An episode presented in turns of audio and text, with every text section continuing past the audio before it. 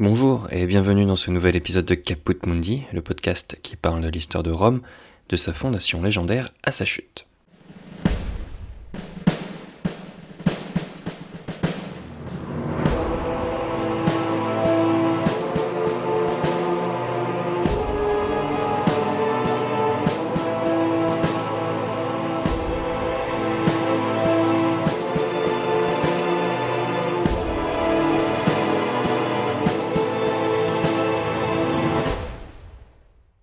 Aujourd'hui, je vais vous parler de la chute de la monarchie romaine en 509 avant notre ère. Nous nous étions arrêtés dans le troisième épisode à la mort de Tullus Hostilius, le troisième roi de Rome, un roi guerrier, et depuis, les rois sont étrusques, et nous faisons un bond dans le temps jusqu'au règne du septième et dernier roi de Rome, Tarquin le Superbe. C'est une chute sordide et violente qui a convaincu les Romains à travers les siècles de se passer de la royauté. Je me suis appuyé pour écrire mon récit de Plutarque et de Tite-Live, et à la suite, nous analyserons cet épisode de l'histoire romaine en revenant sur les rois étrusques, la place de la femme dans la légende romaine et sur l'avènement de la République romaine. Aujourd'hui, je vous raconte Tarquin contre Brutus, en finir avec la monarchie dans Caput Mundi.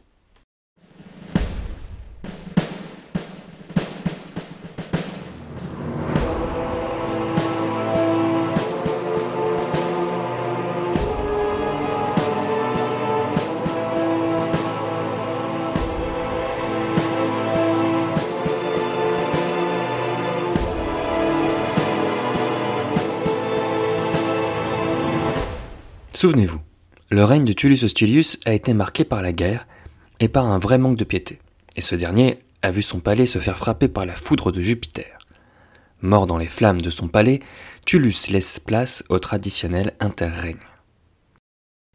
Prenons quelques minutes pour comprendre comment nous sommes partis de la mort de Tullus Hostilius au règne de Tarquin, dit le superbe, un étrusque.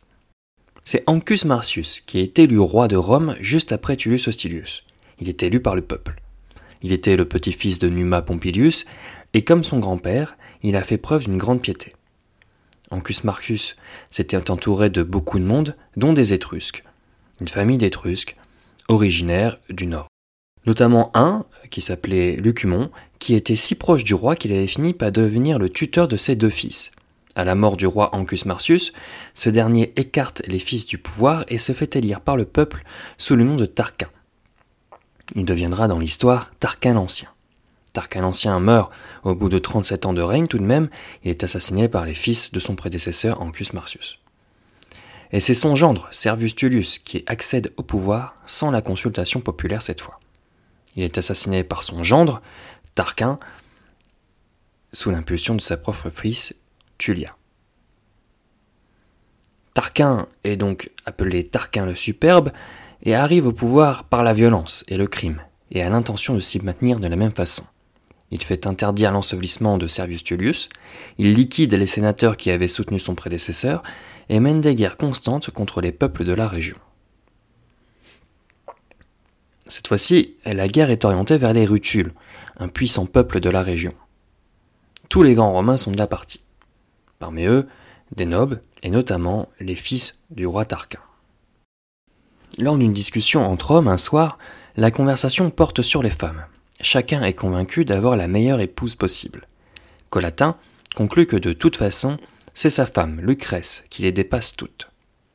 Allons savoir pourquoi les fils de Tarquin voulaient en avoir le cœur net. Et puisqu'il était censé être en guerre, les épouses ne pouvaient pas s'attendre au retour de leur mari. Il est donc possible de les surprendre pour voir quelles occupations elles ont et ainsi savoir qui tient le mieux le rôle de l'épouse. Les hommes partent donc pour Colassie, une cité d'Italie, pour y surprendre leur femme. À leur arrivée à la tombée de la nuit, les deux fils de Tarquin surprennent leur femme en train de profiter d'un somptueux dîner plein de paresse, tandis que Lucrèce est quant à elle au fond de la propriété en train de filer de la laine. Colatin avait raison, Lucrèce est celle qui faisait le mieux le métier d'épouse. Quelques jours plus tard, Sextus Tarquin, le fils du roi Tarquin le Superbe, se rendit à Colassie, chez Lucrèce, sans prévenir Colatin, le mari. Lucrèce reçut le fils du roi comme il se devait alors, elle le fit manger, lui fit la conversation, et à la fin de la soirée, ils se reposèrent dans les appartements privés. C'est alors que Sextus montra son vrai visage. Il sortit son épée et menaça de mort Lucrèce. Silence, dit-il, je suis Sextus Tarquin, et je tiens une épée. Vous êtes morte s'il vous échappe la moindre parole. Tarquin enserre Lucrèce, qui lui résiste. Il tente tout. Il la menace de mort, il lui dit des mots d'amour, il tente tout ce qu'il croit savoir sur les femmes pour qu'elles cessent de lui résister. Mais rien, pas même la peur de mourir ne fait fléchir Lucrèce. Tarquin eut alors une ignoble idée. Si tu me résistes, dit-il, je t'égorge. Et j'égorge à côté de toi un esclave pour que ton mari, ton père et le peuple pensent que tu as été égorgé à la suite d'un ignoble adultère. C'était la menace de ternir sa réputation qui fit fléchir Lucrèce. tite écrit Vaincu par cette crainte, l'inflexible chasteté de Lucrèce cède à la brutalité de Sextus Tarquin. Le fils de Tarquin repart de Colassie, fier d'avoir possédé une femme que pour son plaisir. Lucrèce, déchirée de douleur, ne pouvait plus vivre. Elle envoya un messager à son mari et à son père en urgence, leur enjoignant de rentrer le plus vite possible à Colassie avec un ami de confiance, car un grand malheur venait de survenir. Son père, Lucretius, arrive avec Valerius, et son mari Colatin arrive avec Brutus. Elle raconte aux quatre hommes le crime de Tarquin. Elle leur fait jurer un à un de la venger et se transperce le cœur d'une lame qu'elle dissimulait sous sa robe. Lucrèce s'est suicidée. Le père et le mari hurlent de désespoir. Brutus, qui était le plus brave, enlève le couteau du cœur de Lucrèce et dit je jure, et je vous prends à témoin, ô Dieu, par ce sang si pur avant l'outrage qu'il a reçu de l'odieux Fils des rois, je jure de poursuivre par le fer et par le feu, par tous les moyens qui seront en mon pouvoir, l'orgueilleux Tarquin, sa femme criminelle et toute sa race, et de ne plus souffrir de roi à Rome, ni aucun autre. Les trois autres se passèrent la dague et firent le même serment. Ils transportèrent le corps de Lucrèce sur la place publique de Colassie pour montrer à la foule le crime des Tarquins. Brutus appela, au nom des crimes des Tarquins, de la tyrannie et du viol, à abolir la royauté romaine. La foule s'excita et s'arma. Colassie allait partir en guerre, non pas contre Rome, mais contre les rois de Rome. Brutus est fait héros de Colassie, c'est-à-dire qu'il va porter la parole de la cité à Rome pour défendre son honneur. Il harangue le peuple romain de la même façon que le peuple de Colassie, et ce peuple, fatigué de la tyrannie des Tarquins, voit en Brutus le chef providentiel pour la libération de Rome. Le peuple de Rome s'arme alors contre son chef. Tarquin le Superbe, apprenant cela, prend peur. Il était dans un camp militaire à la poursuite d'autres ennemis. Il décide donc de rentrer à Rome pour calmer la foule. De son côté, Bruce part vers le camp où est censé être Tarquin. Finalement, Tarquin arrive à Rome et Brutus dans le camp. Ce dernier en profite pour soulever l'armée de Tarquin contre son chef. En arrivant à Rome, Tarquin trouve les portes de la cité fermées et le peuple lui signifie son exil. Il s'y plie, trop faible. Tarquin le Superbe est assassiné en exil, mettant fin à la royauté, laissant place à la Respublica Libera, la République libre de Rome.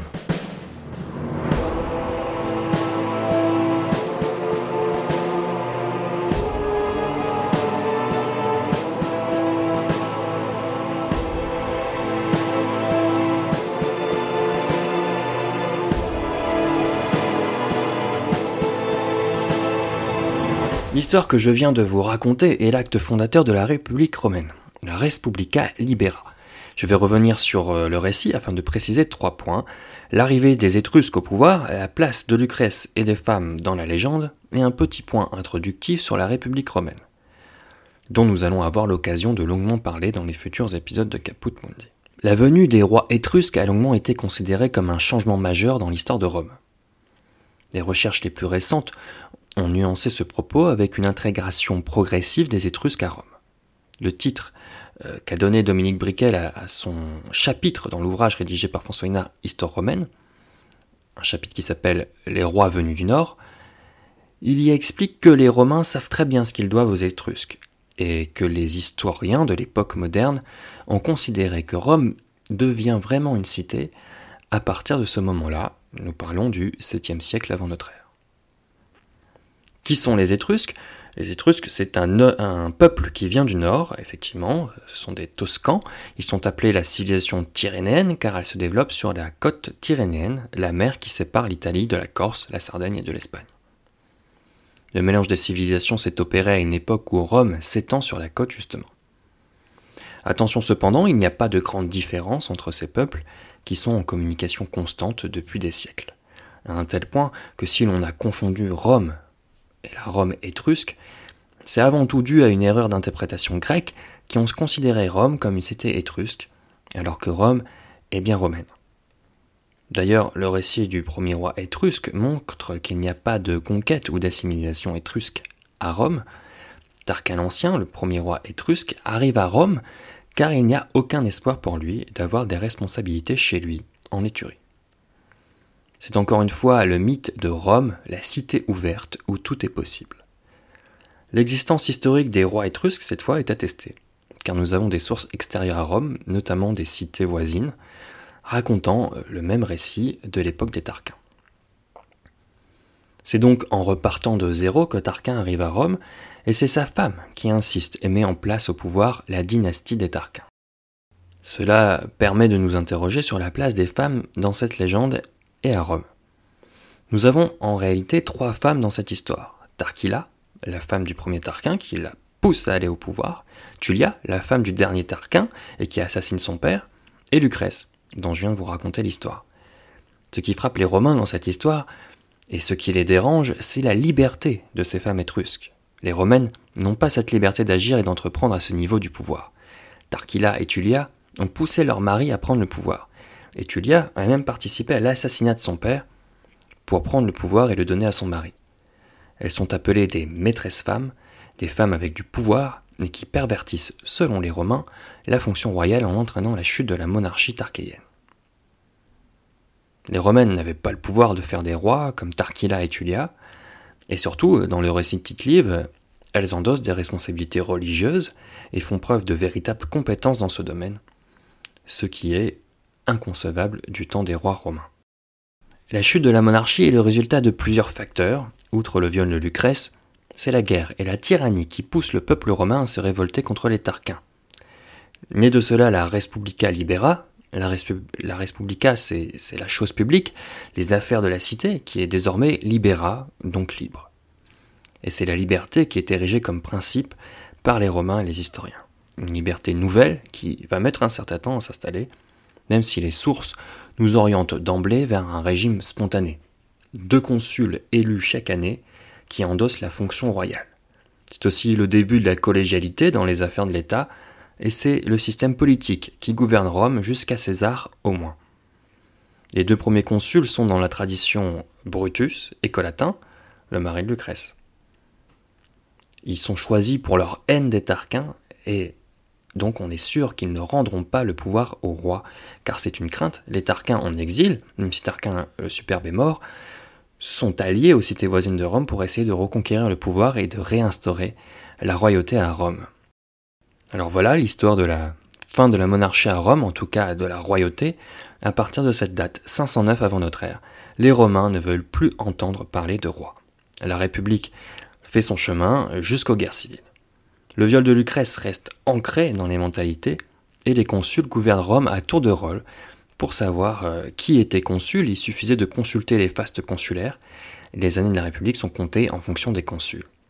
Chaque consul donnant son nom à une année, c'est le consul éponyme. Très pratique pour dater un texte de la République. Pour aller plus loin, vous pouvez vous référer à la bibliographie mise en ligne sur le site de Caput Mundi, l'ouvrage de François Hinard et Tite-Live en tête. Je tenais à vous remercier pour euh, votre écoute.